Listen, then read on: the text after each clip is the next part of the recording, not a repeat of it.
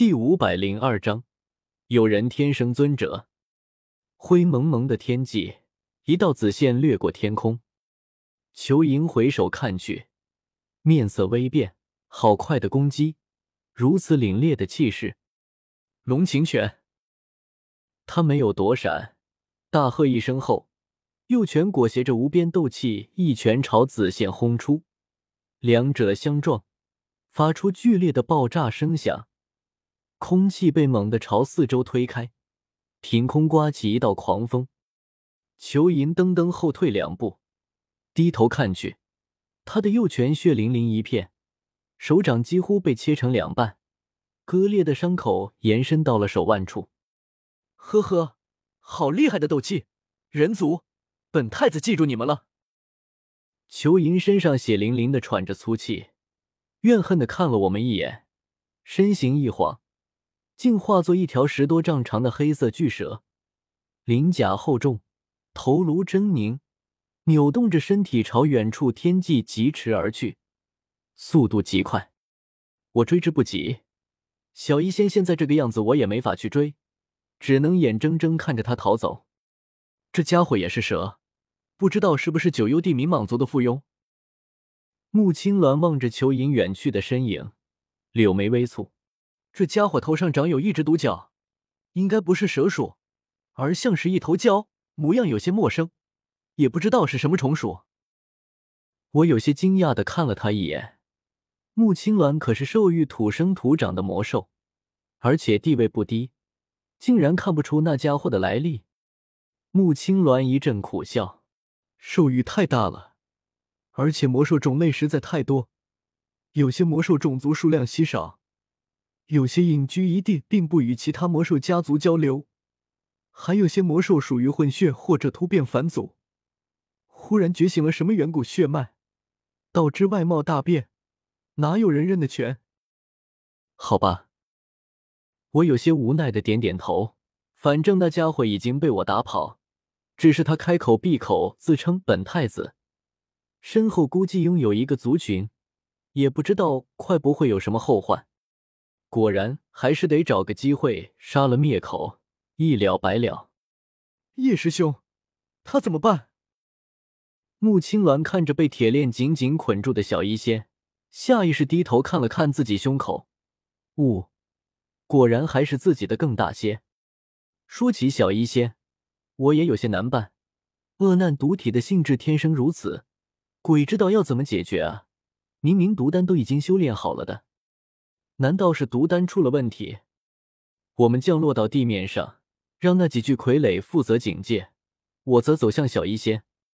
他的神智并没有因为斗气被清空而恢复，反而不断有天地能量涌入他体内，化作新的斗气剧烈反抗着，身上的铁链哗啦作响，面色疯狂。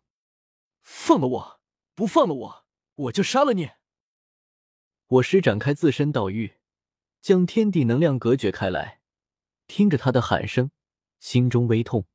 小医仙，我不是故意要绑起你来的，只是你现在的状态很危险。放开我，不然我杀了你！小医仙黑白分明的眼眸已经被灰色占据，无论是眼白还是瞳孔，都是灰溜溜一片，正愤怒瞪着我，根本没有与我交流的意向。哎，看来他现在只能对外界刺激做出简单的反应，语言也只剩下本能，根本无法交流。他要是能够沟通交流，我也用不着将他绑住，除非他喜欢。来，小医仙，你现在生病了，乖乖让我看看是怎么回事。我将手掌覆盖在他白皙的额头上，因为刚才的剧烈运动。他额头上出了一层细密的汗珠，我将它们擦去后，一缕灵魂力量顺着额头蔓延进小医仙体内。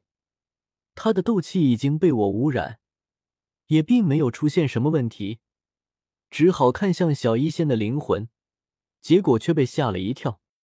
只见小医仙的灵魂上覆盖着一层灰色的奇异能量，几乎有九成九的面积。这层奇异能量散发着剧烈的毒性，我蔓延来的灵魂只是微微触碰，就像是被放在异火上炙烤，极为疼痛。嘶！我疼得倒吸一口冷气，根本不敢将这缕灵魂收回，生怕毒性蔓延过来，慌忙将之切断，然后远远窥探着，满脸震撼与狐疑。这层灰色奇异能量，我很熟悉。我灵魂表面也笼罩着一层这个东西，只是颜色不一样，特性也不一样，但本质却一样，那就是道运。我惊呼出声，都快不敢相信自己的眼睛，因为这层灰色奇异能量实在太多了，足足覆盖了小医仙灵魂的九成九。这意味着什么？斗宗没领悟一分大道。相应的灵魂上笼罩的道运就会多上一分，九成九的灵魂被道运笼罩，这意味着小医仙领悟了九成九的独智大道，这是尊者之境。小医仙现在竟然是一位尊者。我知道恶难毒体极为逆天，小医仙将来的成就也极为恐怖，肯定能成为斗圣，可也没想到他会在这个时候，这个年纪就已经成了。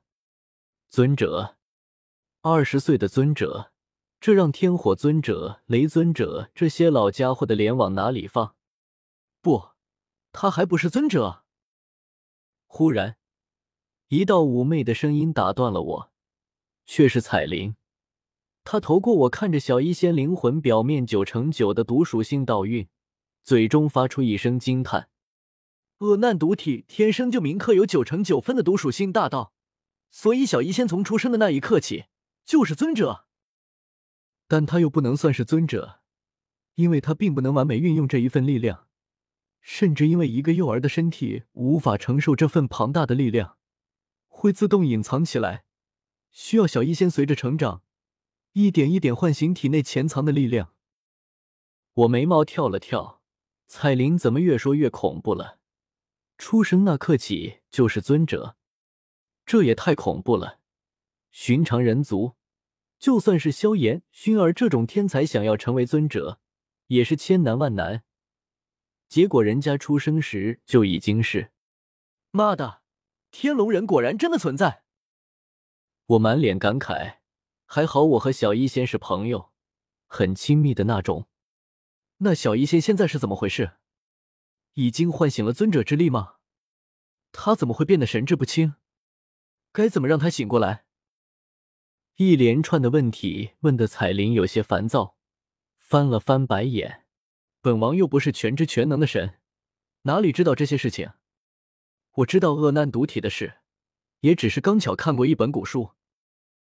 以他的状态来看，并没有唤醒全部的力量。至于神志不清，可能是灵魂外的那层道运屏蔽掉了他的灵魂对外界的感应。彩铃皱起眉头，也觉得颇为棘手。他对恶难毒体并没有什么研究，了解只是泛泛。或许四川那层道运，让他的灵魂重新感应到外界，大概能恢复神智。我一脸怀疑，道运这东西并没有什么实质功效，只是斗宗自带的一层光效，它还能屏蔽掉斗者对外界的感应。我的道运可没有过。哼。你的大道都是自己感悟的，小医仙的却是天生的，他根本无法控制这股强大的力量。彩铃挑了挑眉，他的修为变强了不少，或许是因为修为暴涨带来的后遗症。好吧，不得不承认，彩铃说的有些道理。何况我也确实没有其他办法，只能死马当活马医。道玉，道玉，这玩意只是一层光效。该怎么刺穿他呢？我颇为为难。为什么我总会碰上一些稀奇古怪的事情？就比如刺穿道运，这是从来就没听说过。当然，也可能是其他人根本没见过恶难毒体。或许可以试试人气。人气给我的感觉，就像是万金油，碰到什么都可以来上一些。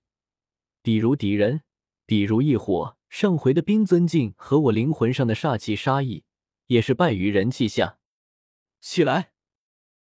我气沉丹田，低笑一声，那戒中的人气迅速涌出，凝结成一枚比头发还细什么十倍的细针，缓缓刺入小医仙体内。灵魂是没有实体的，刀韵就更是虚无缥缈，我完全不知道该怎么去描述它的存在，但还是该称赞一句：人气牛皮。上到肉身，下到灵魂，乃至这不知道是以什么形态存在的道韵。这人气细针竟然都能扎上去，噗！就好像扎破了一个水泡，小医仙体内的道运竟然真的被扎出了一个细孔。小医仙，小医仙，是我啊！纳兰叶，你快醒醒！我带着几丝期待和忐忑，轻轻呼唤着他，也不知道有没有效果。然而等了片刻。小医仙的灵魂没有做出任何反应。该死，怎么会这样？我满脸恼怒，又用人气细针扎出许多孔洞，再次呼喊小医仙，却依旧没有用。或者你把灵魂探入进去？彩铃忽然说道：“灵魂之间当然不是靠声音交流，而是依靠灵魂力量的波动来交流。这样做。”当然比不了两道灵魂直接接出来的反应大。这，我一阵为难。小医仙灵魂表面的毒属性道韵也是有毒性的，我的灵魂一旦接触到，灵魂都会中毒。可是小医仙现在的状态，妈的，拼了！我一咬牙，将灵魂力量探出一缕细丝触手，穿过人气细针扎出的小孔。攀附上了小医仙的灵魂，顿时身体猛地一顿，隐隐听到一个娇柔的声音，充满无助和迷茫：“纳兰叶，是你吗？”